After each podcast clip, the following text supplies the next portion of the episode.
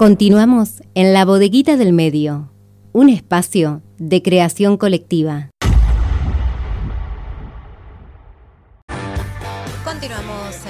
Del medio acompañándolos hasta las 15 horas y estamos ya en comunicación telefónica, Jorge, con Susana Rueda, concejala del bloque Rosario Progresista, que como lo adelantamos, presentó este proyecto para la primer calle recreativa nocturna en la ciudad. Fue aprobada y finalmente se va a llevar adelante el domingo 14. Pero vamos a conversar con ella para que nos dé más detalles. Así es. ¿Cómo te va, Susana? Buenas tardes. Hola, ¿cómo estás, Jorge? Un gusto saludarlos.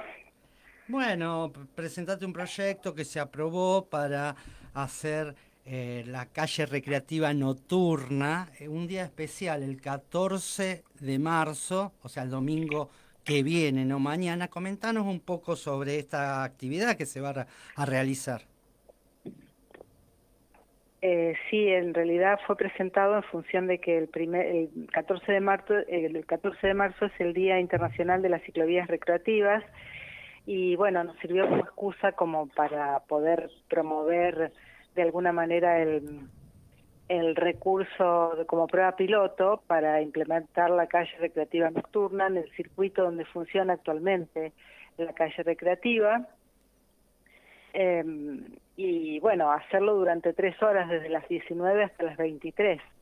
El objetivo es, em, bueno, de alguna manera conmemorar este, este acontecimiento que es la, el Día Internacional de las Ciclovías Recreativas, pero además eh, bueno, habilitar el encuentro para un amplio sector de la población que ha estado, bueno, muy, eh, eh, muy segregado, muy, podemos decir, eh, complicado durante la pandemia para su esparcimiento, para su diversión, que es el sector de la juventud, que desde, la, desde los 15 hasta los 30 años aproximadamente tiene un estilo de vida que eh, los eh, le genera que duerman más a la mañana y se levanten más tarde, se acuesten más tarde de noche, se levanten más tarde y por lo tanto la calle recreativa diurna, que la usan eh, cientos de rosarinos domingo tras domingo, no puede ser usada por este sector etario. Entonces nosotros promovemos que esto se utilice como prueba piloto para dejarlo instalado ya de ahora en más. Pero se verá porque, bueno, queremos ver cómo cómo opera la circulación, hace falta un gran operativo de control para poder desviar los autos, que a esa hora muchos se trasladan de la zona norte al centro. Así que, bueno, hay un montón de vías alternativas en ese sentido, pero eh, vamos a ver cómo funciona este domingo. Yo creo que muy bien.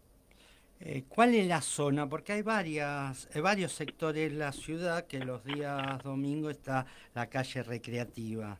¿Cuál va a ser nocturna? ¿En qué, ¿En qué sector de la ciudad?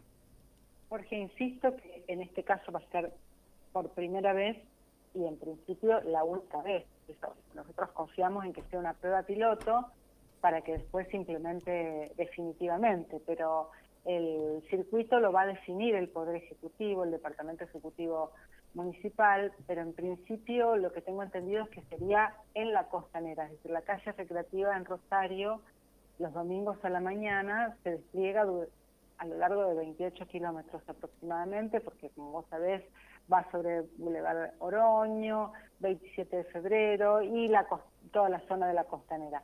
En este caso lo vamos a hacer en principio sobre Costanera, tengo entendido Costanera y Oroño, pero lo definiría el, poder, el insisto, el Departamento Ejecutivo iba a haber campaña de, de concientización y de información durante toda la semana para tener la prevención correspondiente de los automóviles que vengan del norte al centro el próximo domingo. Por eso advertimos, ojo con esto, porque lo que es la costanera central, desde el norte hacia el centro va a estar cortada el próximo domingo 14 entre las 19 eh, y las 23 horas. Esta te saco del tema de la calle recreativa nocturna. Esta semana eh, se inauguraron las reuniones legislativas del 2021 en el Consejo. Habló el intendente Pablo Hapkin. ¿Qué resumen nos podés hacer sobre esta inauguración del año eh, en el Consejo Municipal?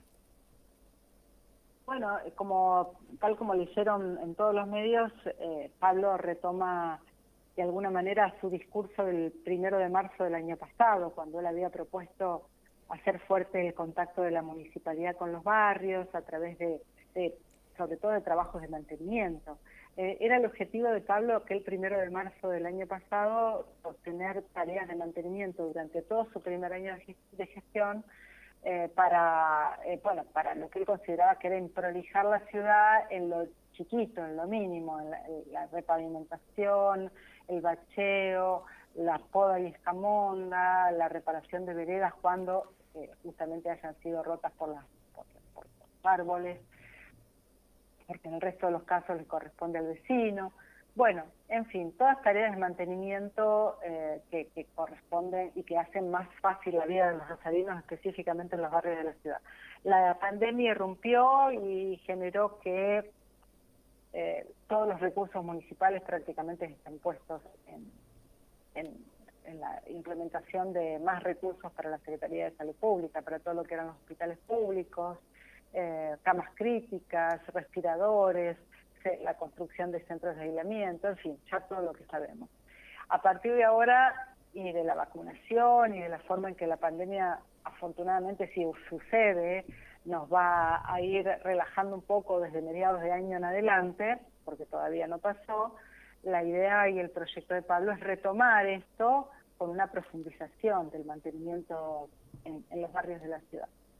Así que a mí me parece eh, muy bueno, me parece también interesante en el discurso de Pablo su apelación al tema de la mm, seguridad, la demanda que se le hace a la provincia y a la nación. Los rosarinos eh, nos deben nos deben la seguridad, nos deben la aplicación de una política de seguridad que lamentablemente durante el primer año del gobierno de Perotti estuvo absolutamente ausente.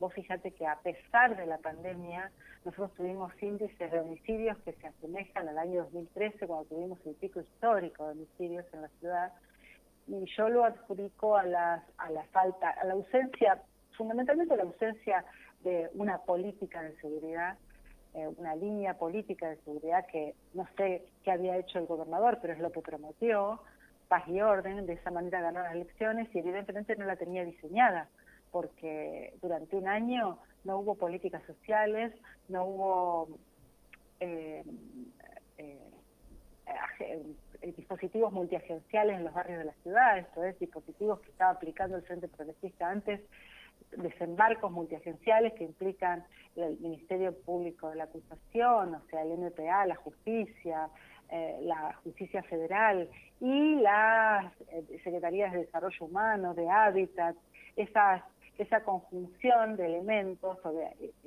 políticas efectivas se ponían en marcha en los barrios de la ciudad para justamente hacer un abordaje multisectorial de la problemática de la violencia. Bueno, durante un largo año eso se desactivó.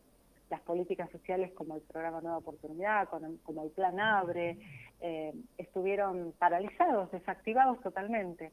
Entonces, las consecuencias las fuimos pagando a lo largo del año pasado y las seguimos pagando en la actualidad. Por eso Pablo dice, bueno, basta, pongan, eh, pongan recursos a disposición de la seguridad de los rosarinos. Los rosarinos queremos que nos cuiden, merecemos que nos cuiden y eso me pareció un reclamo que incluso llegó a los medios nacionales, ¿no? Muy fuerte y muy, eh, muy necesario, ¿no? Ponerse en la piel de los vecinos de la ciudad. Es lo que corresponde. Susana, eh, te agradecemos por atendernos y una última pregunta. ¿Se extraña el periodismo? En realidad fue un año eh, demasiado distinto, demasiado inusual eh, y absolutamente inédito. Entonces es muy difícil extrañar eh, lo que teníamos cuando la realidad me demandó tanta exigencia, Jorge. Fue realmente impresionante Sí, sí, me imagino. Fue, muy muy demandado, muy demandante y muy movilizante, así que todavía no lo pude extrañar, no tuve tiempo, no tuve tiempo, la verdad que hubo que que hacer un aprendizaje rápido y una activación rápida de todos los recursos intelectuales y físicos para poder estar al lado de los vecinos durante un momento tan difícil.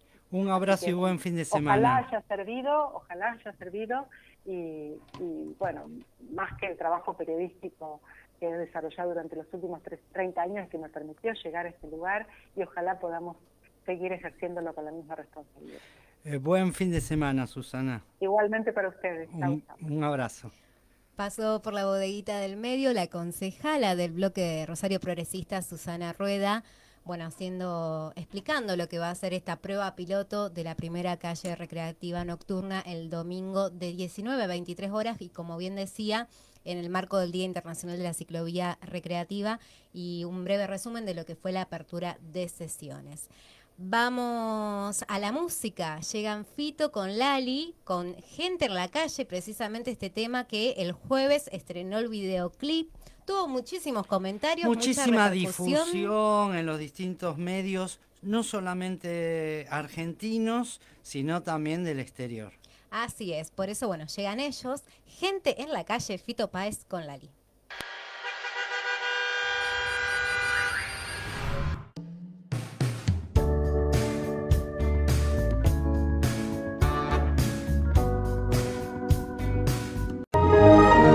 Ahora también estamos en la web www.labodeguitadelmedioonline.com. Sábados de 12 a 15 horas. La Bodeguita del Medio. Un espacio de creación colectiva.